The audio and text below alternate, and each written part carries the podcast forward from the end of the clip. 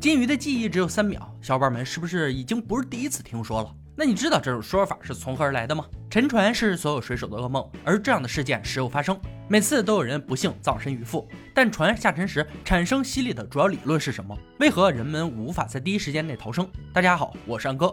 海瑟经常研究民间传闻，也包括残骸的大海故事。据说，若有一艘大船要沉没，乘客最好尽量游到远处，因为下沉的船会产生极大的吸力，把附近所有的东西一起拉入海底。铁达尼号沉没时，许多获救的乘客说，当时能活下来是因为有壮汉划桨，他们才能逃离下沉时的吸力。今天，杰米和亚当就要为我们证明船下沉时产生的吸力主要理论是什么。目前我们了解的只有三种情况：一、船身冒出来的空气使水的密度减少，因此下沉的速度会加快；二、船身的空间会让水涌入，这样足以把人吸到船中；三、船快速下沉到海底时。会在上空产生一股漩涡，就像卡车在高速公路上的旋风。想要验证以上说法的真实性并不难，完全可以在实验室中测验。亚当决定制造一个小水池，再打气泡进去，用于制造一些波浪，放上小船。这时杰米提出不同的意见，只有真船才会让大家更信服。虽然这个提议很烧钱，但好像非常有道理。但在这之前，还是先看看不花钱的实验吧。亚当用模型来测试漩涡与泡泡密度的理论。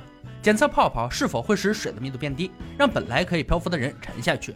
用一块铅充当铁达尼号，但这次实验并没有出现任何吸力。难道问题出现在了简陋的设备上，还是整点更靠谱的比较好？密度与浮力的比例是整个检测的重点。亚当当即决定建造四乘四英尺长、十英尺高的箱子，装上电动设备与引导钢缆。来挂住一个特制的木盒，模拟沉船。当地高中听说两人的宏伟计划，决定提供场地进行实验。学校的跳水池有十二英尺深，亚当的发明在这里可以尽情展示。首先进行空气泡泡测验，压缩机把空气打入泡泡管，亚当换上游泳装，亲自上阵检测身体是否会被吸下水。为了模拟一艘沉船，自制木盒里装了二百磅的重量，希望水涌入空盒子时会造成漩涡效应。当在水中放下重量时，可以明显感觉到下沉过程中把水推开。这样的情况完全可以把人吸下水，并且物体越大，吸力就越大。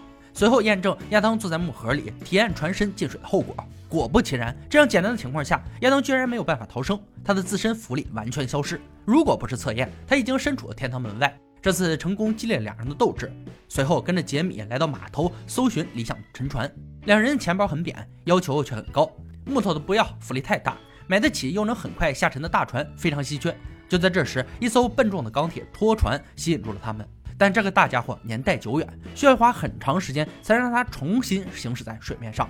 重达九吨的老拖船要用它最后的生命为人类解密。首先在船身上打洞，并且必须能控制船的浮沉。大放血买来的船万万不能是一次性的，四根超粗缆绳成为船的双重保险。确保起重机能将这个大家伙捞起，因此破船也有了新的名字——留言打你号。这次亚当要随着船一起沉下去，因为沉船的过程中会激起沙石，遇到这样的情况就会发生意想不到的危险。纵使有多年的潜水经验，心里还是很没底儿，只好请来潜水专家协助。当大船下沉的瞬间，亚当本能反应的跳下船，显然这是不符合沉船设计的。即便是这样，他还是感受到了惧怕。但投入巨大的实验可不能就这样草草结束。我们需要再来一次。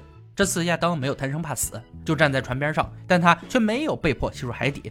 流言达尼号并未产生漩涡，这也足以证明船下沉的时候没有任何吸力。但泳池实验时的惊人效果又作何解释呢？只能说水的面积太小了。简单来说，就像一块巨大的石头丢进脸盘和丢进大海里的效果是没有可比性的。这个留言破解就意味着开始进入下一个留言。据说金鱼很蠢，大鱼也可以养在小缸里。记忆只有三秒，这事儿相信大家都听过。今天就为大家测试一下鱼的记忆力。首先要做一个水底迷宫，然后教导金鱼穿越它。如果它们能记住，从此会摘掉三秒的帽子。先购买两个鱼缸，十条金鱼即可。但两人要花四十五天训练金鱼，每人一套训练方法。这场竞赛正式展开。杰米有训练过金鱼的经验，并极有信心，但亚当丝毫不畏惧，相信自己就是最好的驯鱼师。第一天，杰米做了红色的隔板，并放上食物，试图引起鱼儿们的注意。亚当偷看后来了灵感，透明隔板做上黑色标记，这好像不存在抄袭，但又觉得哪里不对。第八天，亚当的鱼缸发出阵阵恶臭，完犊子了，居然有鱼先走一步，这个情况非常不乐观。安哥都担心他能不能撑到最后。打电话咨询后才知道，过滤器并未移除金鱼的排泄物，因此产生氨。目前训练已经不是第一要紧的事儿，能保证他们活下去才是重点。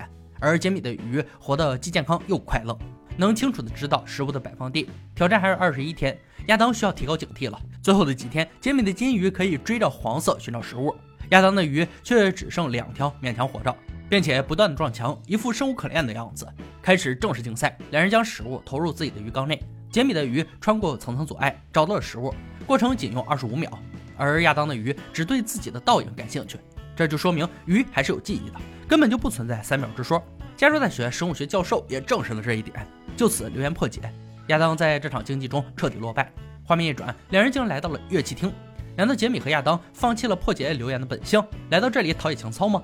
原来他们是听说有一个交响乐团演奏了一八一二序曲时，吹长号的想增加一点趣味，在弱音器里放了一个爆竹，然后点燃，想把弱音器射过观众头顶，不幸却误伤指挥官，长号的喇叭口也被炸开花，花杆射中第二小提琴手，造成多人受伤，这才发生开头的一幕。而破解这个留言就从长号开始，挑选好送命的长号，还需要一个弱音器来封住留言，两者合二为一，外形特别像飞行炸弹。回到工作室，拉出假人大哥。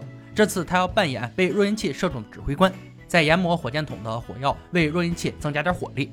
一根管子插入弱音器，有助于顺利推出火药。来到安全场地，准备实行爆炸计划。为了保障安全，爆破专家前来助阵。爆炸非常简单，但能否射中指挥官才是重点。随着一声开始，火药在假人面前炸开。若引起的前段被炸了出来，并射中音乐谱的架子。假人间接受的伤害和留言不同的是，滑杆并没有什么变化，所以只有部分留言符合。基于这种情况，决定再试一次，并将火药装满，威力等于六个模型火箭推进器。这你们就是一个火箭筒。爆破专家也没有阻止这种玩命的行为，非常配合两人，炸了再说。原则果然不怕傻狗多，就怕傻狗扎一窝。这次爆炸后，假人倒在滚滚浓烟中。胸前被严重烧焦，但是滑杆还是丝毫未动，这说明弱音器射出的力道足以撂倒假人。但是留言的结束并不完美，因为喇叭口并未像留言的那样开花。经过多次实验证实，这个留言的每一个部分都不可能发生。其实安哥想说，发生事故的一瞬间，会因为多种因素决定伤害程度，有的我们可以通过技术还原，有的则永远是一个无法解开的谜团。不过还是很敬佩留言终结者执着的精神。看了以上三个故事，我们知道船沉没的时候不会有特大漩涡，更不会将周围的一切吸下水。金鱼成功的甩掉三秒的帽子，它的记忆不像留言那样转身就忘。长号爆炸虽然没有还原当时情况，但爆炸的威力还是相当可怕的。